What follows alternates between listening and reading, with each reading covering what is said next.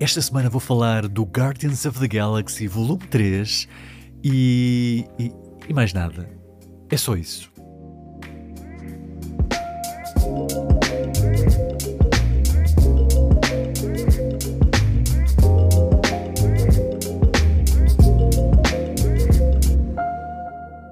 Sejam bem-vindos ao vigésimo episódio de Filmes, Filmes, Filmes.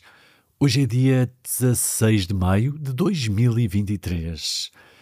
E, e aqui estou para vos falar de filmes, neste caso de um filme. Hoje tenho para vocês mais Marvel, mais propriamente o 32 filme do universo cinematográfico da Marvel, também conhecido como MCU. É o segundo filme da Marvel que trago este podcast em apenas eh, duas semanas. Uh, quando é que falei do Ant-Man? Foi no. Eh, deixa cá ver. Episódio 17. Ou seja, hoje é o 20, foi há três semanas.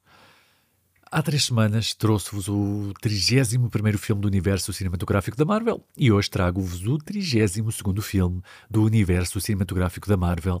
Desta vez vou falar do Guardians of the Galaxy Volume 3, que é o último capítulo de uma trilogia que começou em 2014. Uh, eh, sim, 2014. Na altura serviu para abrir definitivamente o MCU ao, eh, ao espaço e a um universo que na altura ainda não tínhamos visto assim muitas vezes. Se não estou em erro, foi o primeiro filme com o Thanos, do Joss Brolin. Uh, o Thanos já tinha aparecido no primeiro Avengers, na, na cena pós-créditos, mas ainda não era o Josh Brolin era um, era um boneco, era um boneco digital.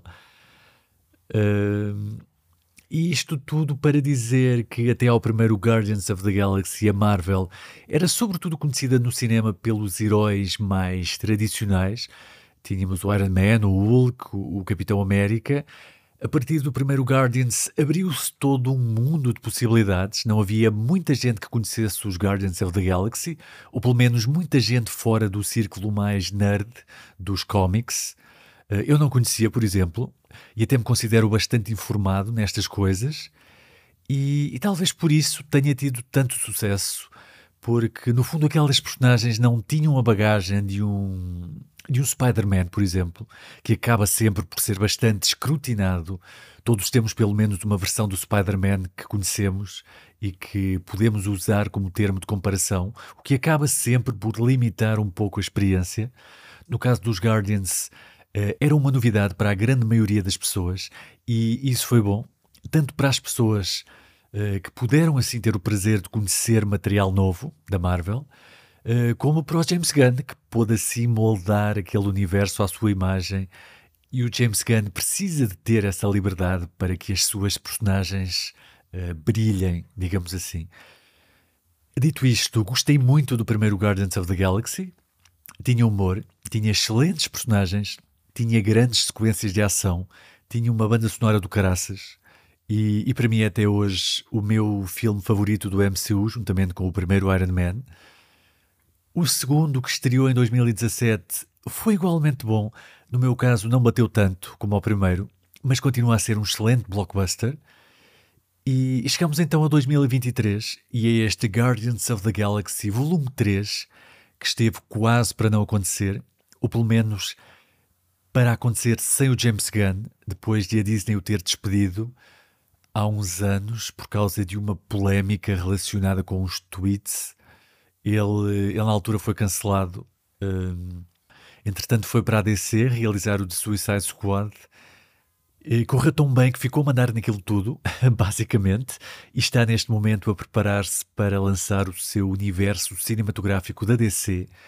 Vai ser essencialmente uma espécie de Kevin Feige da DC, um, também com a vertente da realização ele vai ficar encarregue ou encarregado do, do primeiro filme do Super-Homem, desse novo universo, e esperemos que seja aquilo que o Zack Snyder não conseguiu ser.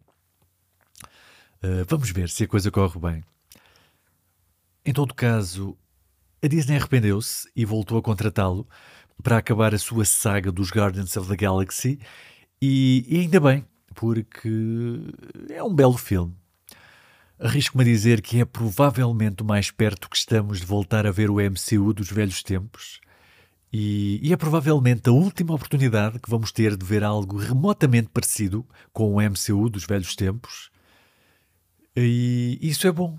Por isso temos de aproveitar e ir ao cinema enquanto, enquanto podemos, não é?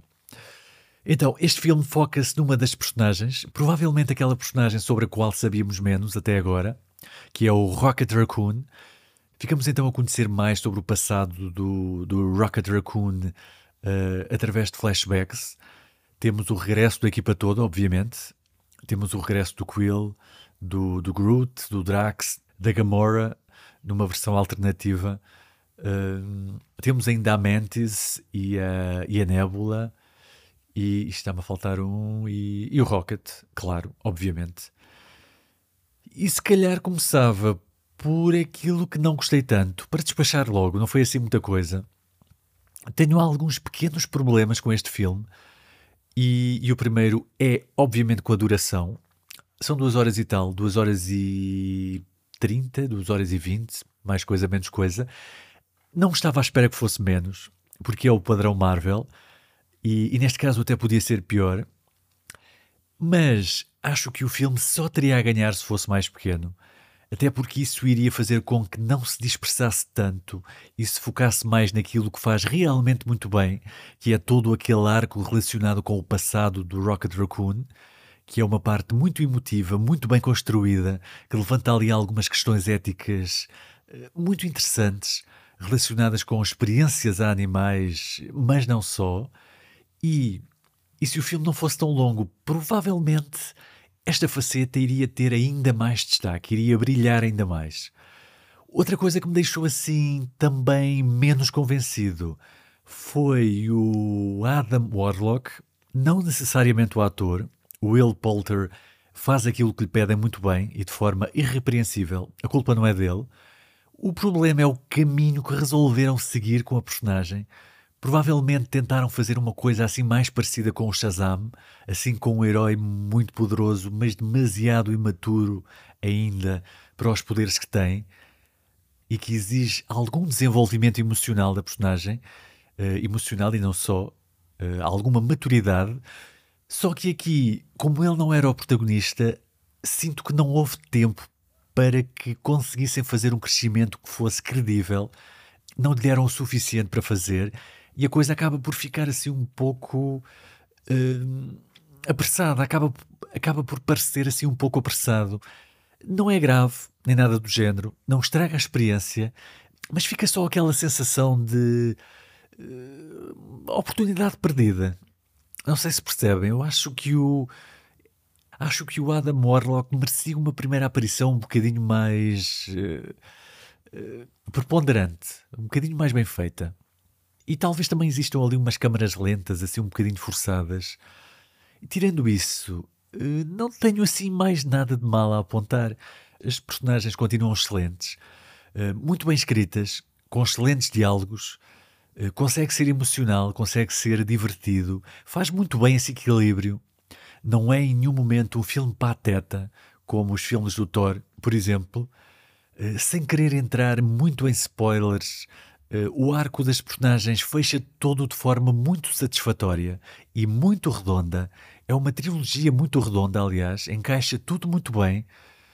Uh, continua com uma excelente banda sonora. Uh, mais coisas. A ação continua muito boa. Tem uma espécie de plano sequência que, que não é bem um plano sequência real, porque metade daquilo é CGI, mas que resulta muito bem, é muito espetacular. É mais um plano sequência num corredor que entra para a lista de melhores planos de sequência. Eh, é uma sequência muito bem feita, é um plano de sequência muito bem feito. E, e a participação da Daniela Melchior também é fofa, tem piada. Curiosamente estava à espera que fosse até menos importante, tem, tem ali algum destaque. Mas uh, o vilão, o vilão é ok, não adorei, mas também não detestei. É assim uma espécie de Thanos mas bastante menos cinzento. É um, é um vilão mais clássico. É um. É um bad guy uh, de BD mesmo. E essencialmente é isto: é um bom final para o James Gunn na Marvel. Representa bem tudo o que ele fez por lá. E, e agora é só esperar que faça o mesmo na DC. Não vai ser fácil. Uh, a DC é um pouco mais complexa, mas uh, vamos ver. Vamos ver. Então, uh, Guardians of the Galaxy Volume 3 sai do templo com recomendado, mas se fosse mais pequeno não se perdia nada.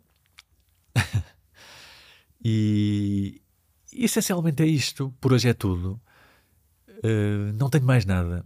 Hoje só trouxe um filme. É um episódio mais pequeno, apenas com um filme, mas pelo menos foi um, foi um bom filme. Espero que tenham uma boa semana. Espero que, que corra tudo bem e, e vemo-nos para a semana. Em princípio. Até para a semana.